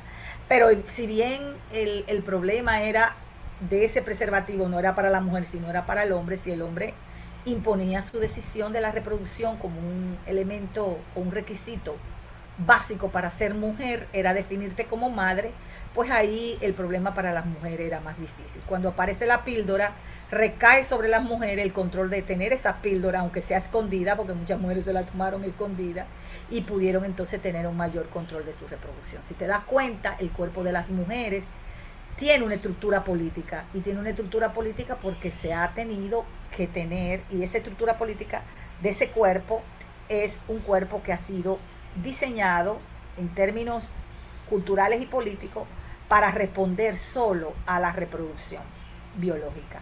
Y por eso leyes que se crean dentro del Estado o dentro de las formas de organización social van a, directamente a controlar ese cuerpo. Por eso las feministas de los años 60 dijeron nuestro cuerpo es político y hoy seguimos diciendo nuestro cuerpo es político y sobre nuestro cuerpo caen las leyes del Estado. Cuando cambien esas leyes va a cambiar parte del proceso que va a llevarnos a tener relaciones más igualitarias con los hombres. Eso no significa que no haya hombres que no tengan relaciones igualitarias con las mujeres. Ojo, no estoy diciendo eso. Hay hombres que tienen relaciones igualitarias con las mujeres. Conozco muchos y que no creen en ese proyecto de machismo ni patriarcado. Pero ciertamente cuando desde el Estado y desde las instituciones fundamentales como la familia y los ministerios de educación te están ayudando a crear un modelo y desde las iglesias, un modelo donde las mujeres tienen que verse, como desiguales, entonces eh, es un problema. Y aluden la desigualdad a la biología, pero todos somos seres humanos, la, la categoría humanidad implica que somos sabios, que somos hacedores de cultura y las mujeres somos hacedores de cultura, al igual que los hombres. Entonces las diferencias biológicas que hay, porque nosotros menstruamos o nos embarazamos, la diferencia no tiene por qué producir desigualdades, porque esas diferencias son parte de nuestra propia humanidad para poder procrearnos y no tienen que significar desigualdades. Una cosa es tener características biológicas diferentes eh, por la reproducción, pero eso no significa que tú tienes que construir un estamento cultural y social y político no de, un carácter eh, igualitario. Entonces el pacto social que se, han hecho se ha hecho con las mujeres es un pacto social de desigualdad, de desubordinación y de opresión. Y nosotras, las feministas, con las diversas concepciones del feminismo, estamos planteando que el pacto social nosotros lo queremos de manera igualitaria, porque somos seres humanos. Eso nos lleva al tema de los roles de cada uno, somos diferentes, las diferencias y la diferencia de los roles. Eh, hemos planteado y aquí lo hemos comentado, eh, la primera huelga de sexo de la historia en, Grecia fue definitiva para, terminar una guerra, según cuenta eh, Aristófanes, habla de cómo las mujeres a través de un rol específico se, unieron y obligaron a los hombres a detener una, una, una guerra. Y así ha, habido casos como estos eh, durante toda, toda la historia hay un, hay un tema de roles y de diferencias biológicas que nosotros queremos hablar de eso después de esta pausa que tenemos que hacer eh, y volver con, Fátima Porto Real. Eh, volvemos en breve, no se vayan.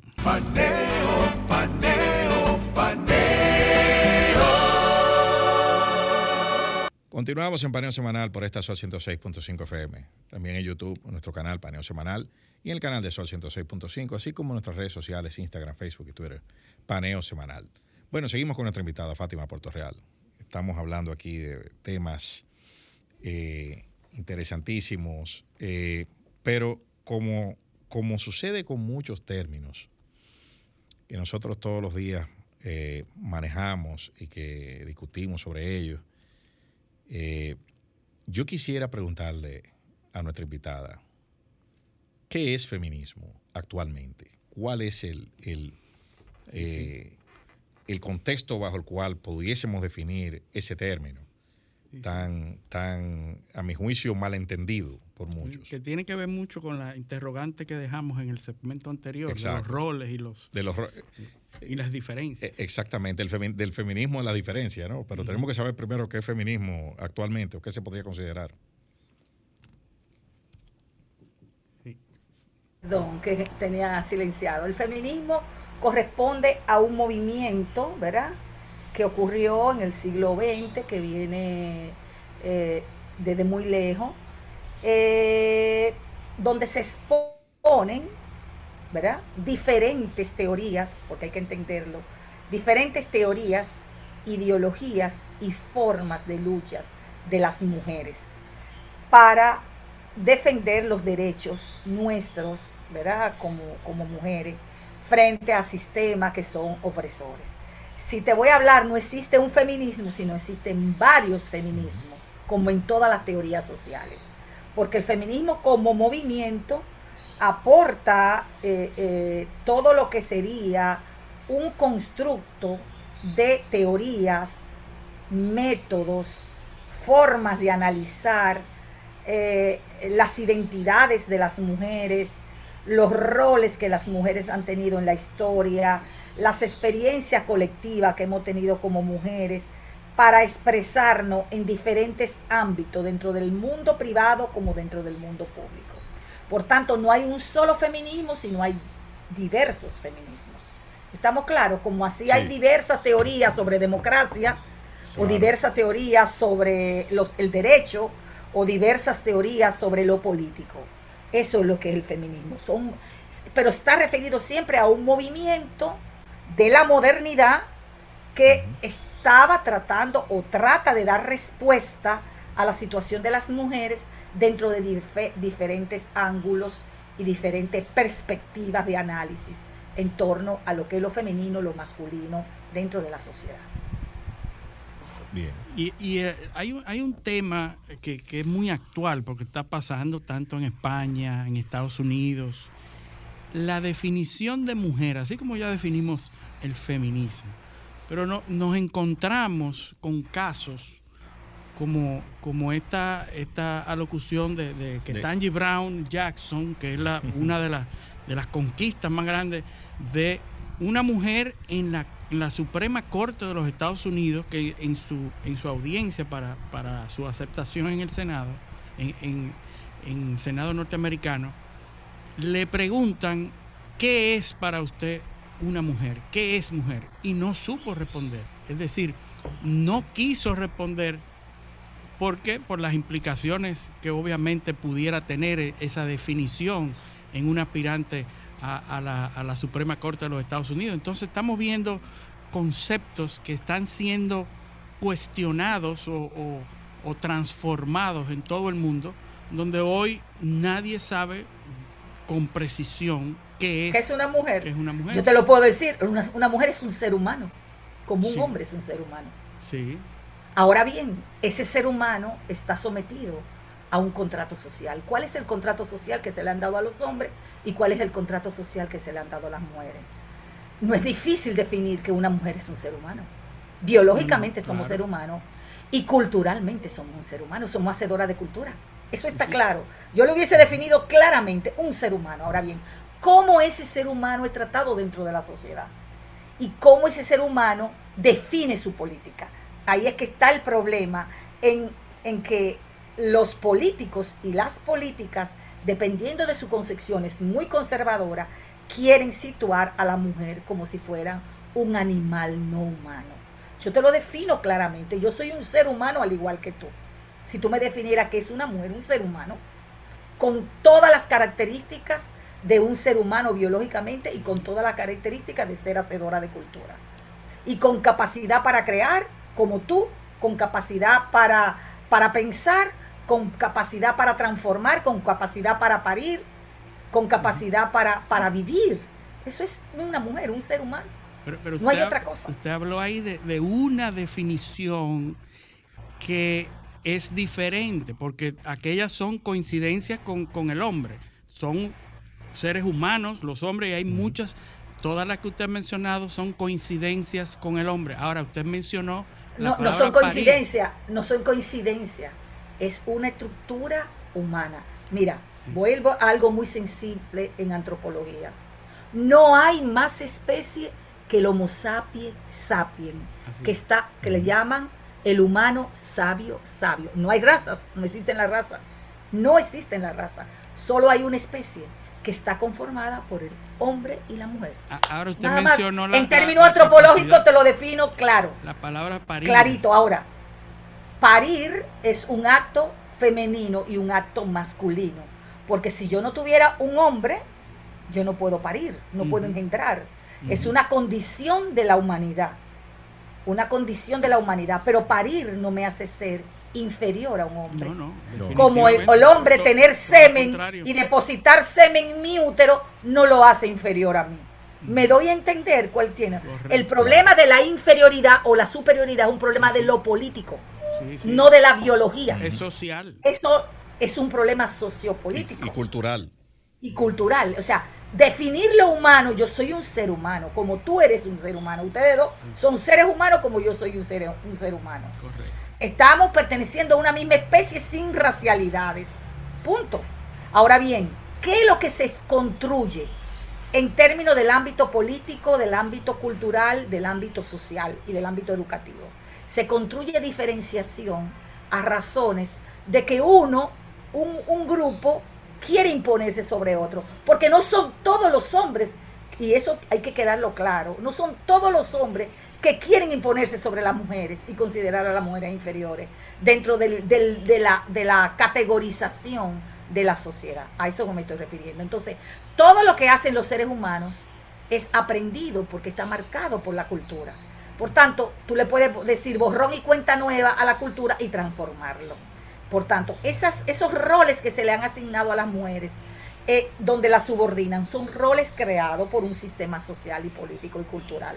Punto sistema que yo puedo coger un borrador como maestra que soy y borrarlo de la pizarra y crear otras nuevas estructuras para que el pueblo entre y escribir de nuevo relaciones más igualitarias entre hombres y mujeres.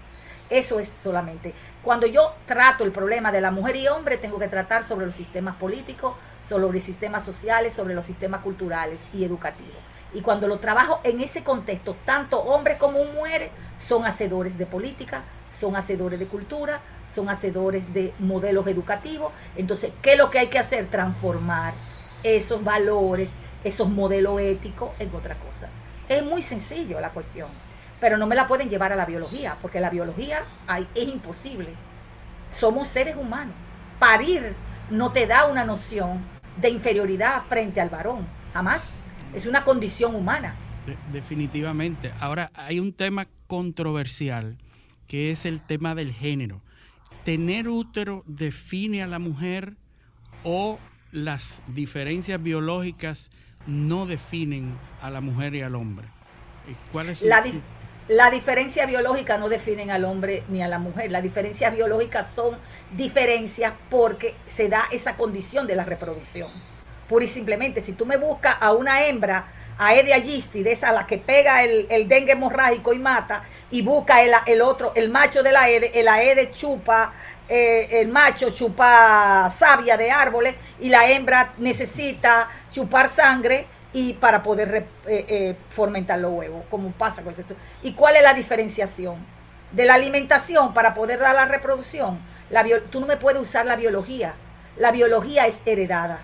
La biología es una condición física dada y la biología no puede ser utilizada para explicar un problema político ni un problema social. Eso lo hicieron los evolucionistas en el siglo XIX cuando no entendían la estructura de la cultura y de la sociedad. Pero hace mucho tiempo que sabemos en términos concretos que la especie humana es sapiens sapiens y punto, no hay otra cosa. Entonces, si hay animales que se reproducen eh, dividiéndose como un paramecio y son asexuados, nosotros somos sexuados, en términos de que necesitamos biológicamente un varón y una hembra, unos órganos genitales y punto para reproducirnos. Punto, eso es nada más, una caracterización, pero la biología no me somete. No, no, definitivamente. Quien somete, quien somete lo político. Quien define que eso me va a someter en lo político. En el medioevo se creía que las mujeres eran como árboles, como animales, porque no estaban consideradas dentro de la cultura. Pero hoy sabemos que social inferior. Como una categoría social inferior. Y eso es un constructo político. Bueno, pero el final. Nuestro problema a resolver es político, no es biológico.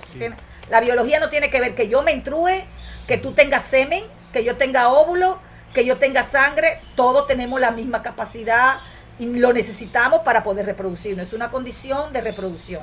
La reproducción no me hace inferior, como no hace inferior al hombre depositar semen en un útero de una mujer. Simplemente a un hombre no lo hace inferior depositar su semen en el útero de la mujer, ni a la mujer lo hace inferior que ese semen se fecunde dentro de su útero. Punto. Eso no nos hace inferior. cuál es la La, la, la, cuestión está en lo político. ¿Cómo yo concibo eso?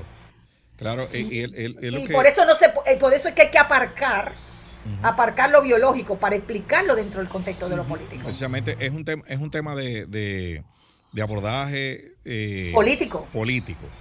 Eh, cuando, cuando hablábamos de lo del hace en el segmento anterior del, cuando se produce la colonización por los castellanos y, demás europeos que le, sucedieron. En Europa había una, una especie de de instrumentalización de la persecución contra la mujer, que se dio a través de la Inquisición. Eh, recordemos el famoso, el famoso manual, el Maleus Maleficarum, el martillo de la bruja, que fue usado de forma sistemática para perseguir a las mujeres.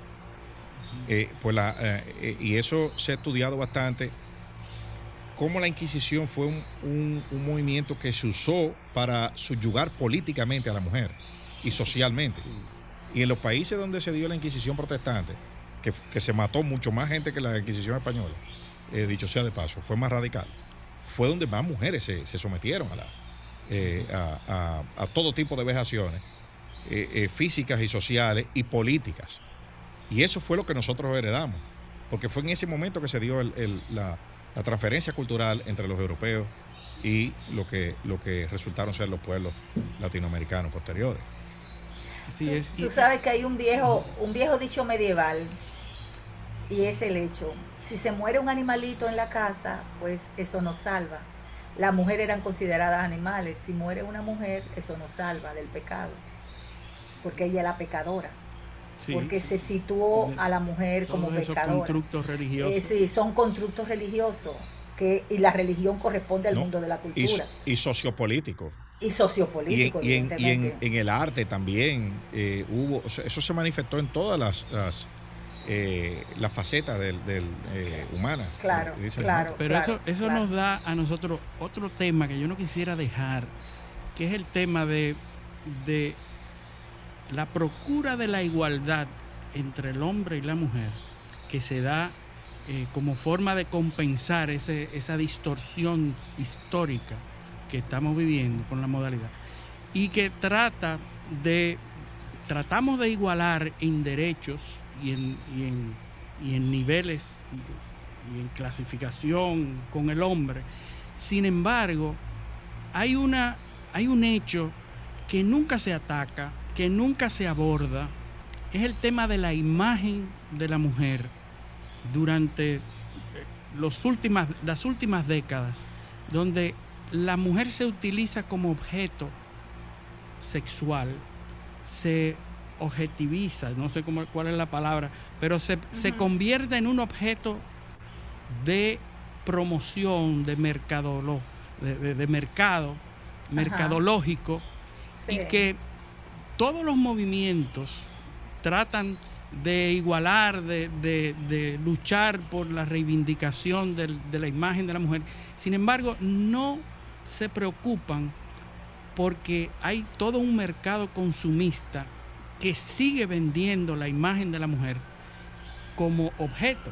¿Y cómo tú le vas a decir a una nueva generación que la mujer no es un objeto cuando todos los millones de dólares que se invierten en promoción y en mercadeo tienen a una mujer semidesnuda para atraerte a consumir un producto? Y entonces, incluso la imagen de los noticiarios, de, los, de las grandes cadenas, que todo promueven por la igualdad, pero a la mujer la ponen con vestidos más ajustados, enseñando sus atributos, eh, enseñando carne, porque, y se acepta como bueno y válido eso, y eso no es más que una diferenciación. Eso es mercado, eso es mercado. Fíjate, eh, si tú te vas a la, yo te voy a poner varios ejemplos. Eh, si tú te vas, es que el cuerpo, como el cuerpo de la mujer es, es político, y se tiene que tener control, ese cuerpo se mercadea. En la Europa medieval, por ejemplo, la mujer era pintada como pecadora, por tanto la pintaban desnuda con la cabeza de animal o de un árbol. Luego el Renacimiento la pintan como la Virgen María, la que recibe la anunciación, la que y ahí le ponen ropa. Entonces, o la eh, y la presentaban desnuda.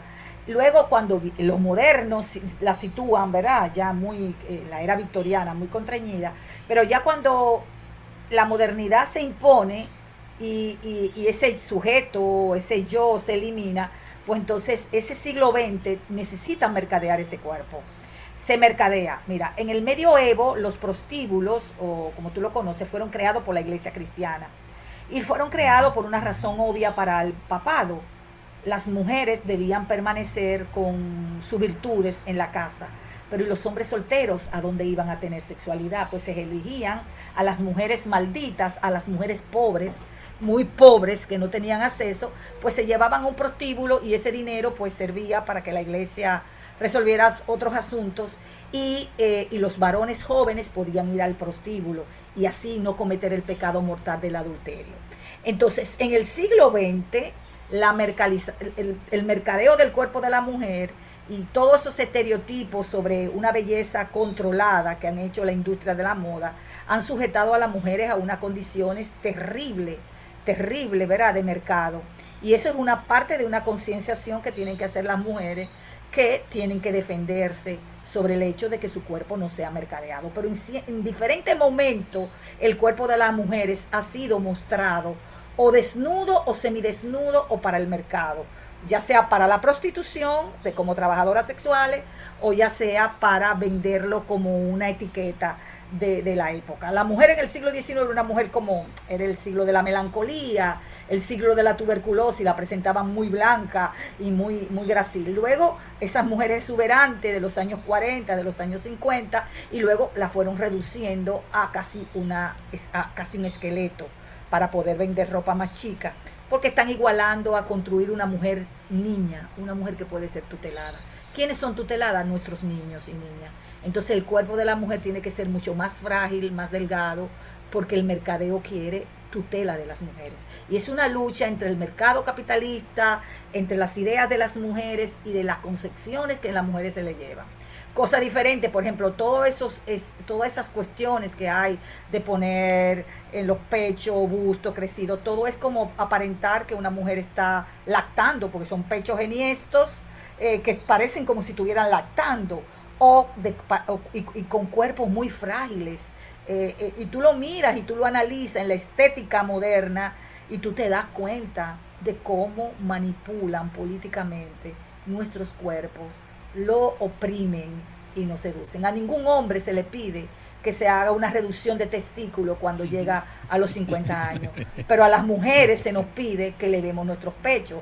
Eh, eh, violando la, ley de la gravedad. Tú te das cuenta el poder. Entonces, mientras nosotros nos piden que nos pongamos cosas para que nuestros pechos estén en esto, a los hombres no se les pide que reduzcan el escroto para subir los testículos. Yo se lo aclaro muy bien a mis alumnos en la universidad. ¿Por qué? Porque es un problema político del cuerpo. Y no tiene una mercadea nuestro cuerpo. No, hay una implicación antropológica en el hecho de que el hombre es visual, que mira, que busca, y la mujer es receptiva.